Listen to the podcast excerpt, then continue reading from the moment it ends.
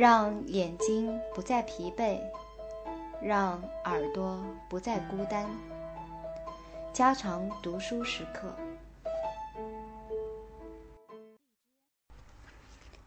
二四 D，另外一个奇怪的效能，对牲畜、野生动物，同样明显的对人都具有重大的反应。大约十年前做过的一些实验表明。谷类及甜菜用这些化学药物处理后，其硝酸盐含量即急剧增高。在高粱、向日葵、蜘蛛草、羊腿草、猪草以及伤心草里，可能有同样的效果。这里面的许多草，牛本来是不愿吃的，但当经过二四 D 处理后，牛吃起来却津津有味。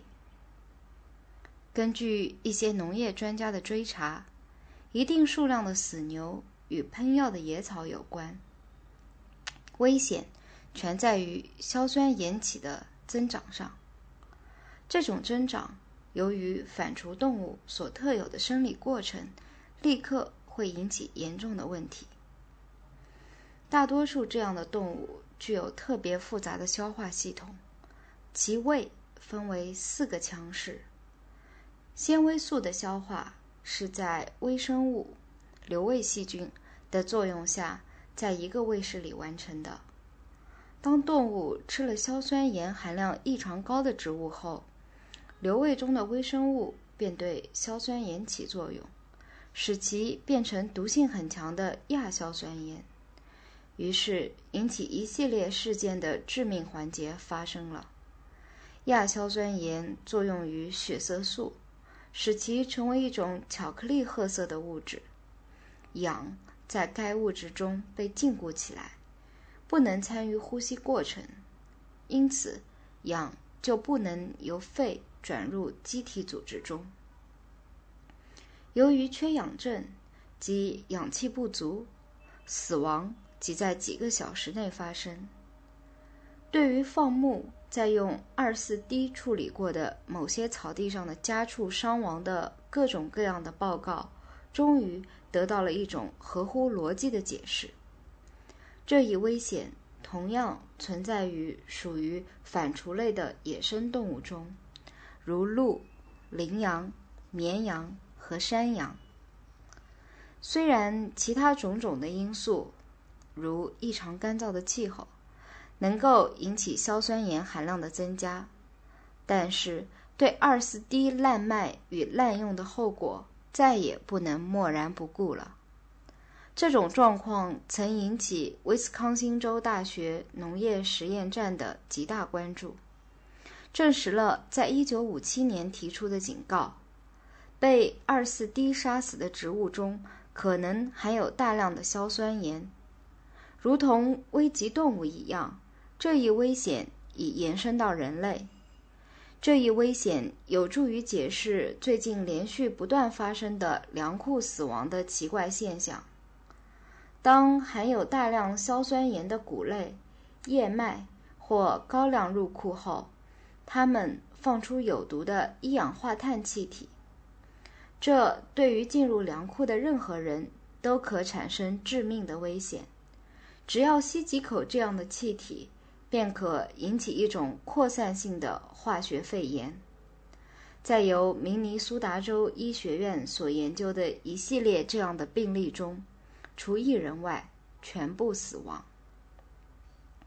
我们在自然界里散步，就仿佛大象在摆满瓷器的小房子里散步一样。清楚地了解这一切的一位荷兰科学家 C.J. 贝尔金。这样总结了我们对灭草剂的使用。贝尔金博士说：“我的意见是，人们误认为要除去的野草太多了。我们并不知道长在庄稼中的那些草是全部都有害呢，还是有一部分是有益的。提出这一问题是很难得的。野草和土壤之间的关系究竟是什么呢？”纵使从我们狭隘的切身利益观点来看，也许此关系是件有益的事。正如我们已看到的，土壤与其其中其上生活的生物之间存在着一种彼此依赖、互为补益的关系。大概，野草从土壤中获取一些东西，野草也可能给予土壤一些东西。最近，荷兰一个城市的花园提供了一个实际的例子：玫瑰花生长得很不好。土壤样品显示出已被很小的线虫严重侵害。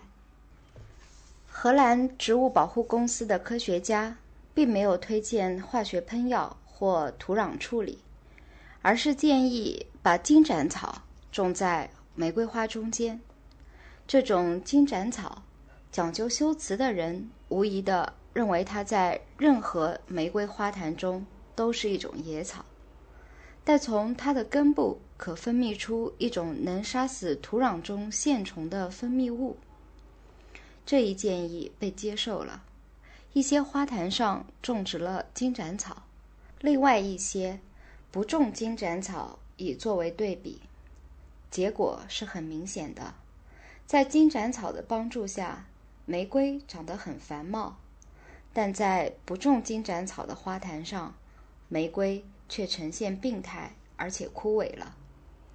现在许多地方都用金盏草来消灭线虫。在这一点上，也许还有我们尚很不了解的其他一些植物正在起着对土壤有益的作用。可是我们过去残忍地将它们根除。现在通常被斥之为。野草的自然植物群落的一种非常有用的作用，是可以作为土壤状况的指示剂。当然，这种有用的作用在一直使用化学灭草剂的地方已丧失了。那些在喷药问题上寻找答案的人们，也在关注一件具有重大科学意义的事情：需要保留一些自然植物群落。我们需要这些植物群落作为一个标准，与之对照，就可以测量出由于我们自身活动所带来的变化。我们需要它们作为自然的栖息地，在这些栖息地中，昆虫的原始数量和其他生物可以被保留下来。这些情况将在第十六章中叙述到。对杀虫剂的抗药性的增长正在改变着昆虫，也许还有其他生物的遗传因素。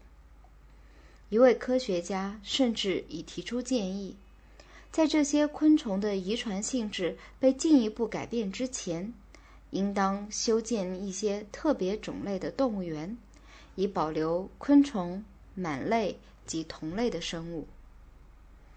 有些专家曾提出警告说，由于灭草剂使用日益增加，在植物中引起了影响重大而难以捉摸的变化。用以清除阔叶植物的化学药物二四 D，使得草类在已平息了的竞争中又繁茂起来。现在，这些草类中的一些草本身已变成了杂草，于是。在控制杂草上又出现了新问题，并又产生了一个向另外方向转化的循环。这种奇怪的情况在最近一期关于农作物问题的杂志上被供认。由于广泛使用二四 D 去控制阔叶杂草，野草已增长为对谷类与大豆产量的一种威胁。豚草。枯草热病受害者的病源，提供了一个有趣的例子：控制自然的努力，有时候像澳洲土人的飞旋镖一样，投出去后又飞还原地。为控制豚草，沿道路两旁排出了几千加仑的化学药物。然而，不幸的事实是，地毯式喷洒的结果使豚草更多了，一点也没有减少。豚草是一年生植物，它的种子生长每年需要一定的开阔土地，因此，我们消除这种植物最好的办法是继续促使浓密的灌木、羊齿植物和其他多年生植物的生长。经常性的喷药消灭了这种保护性植物，并创造了开阔。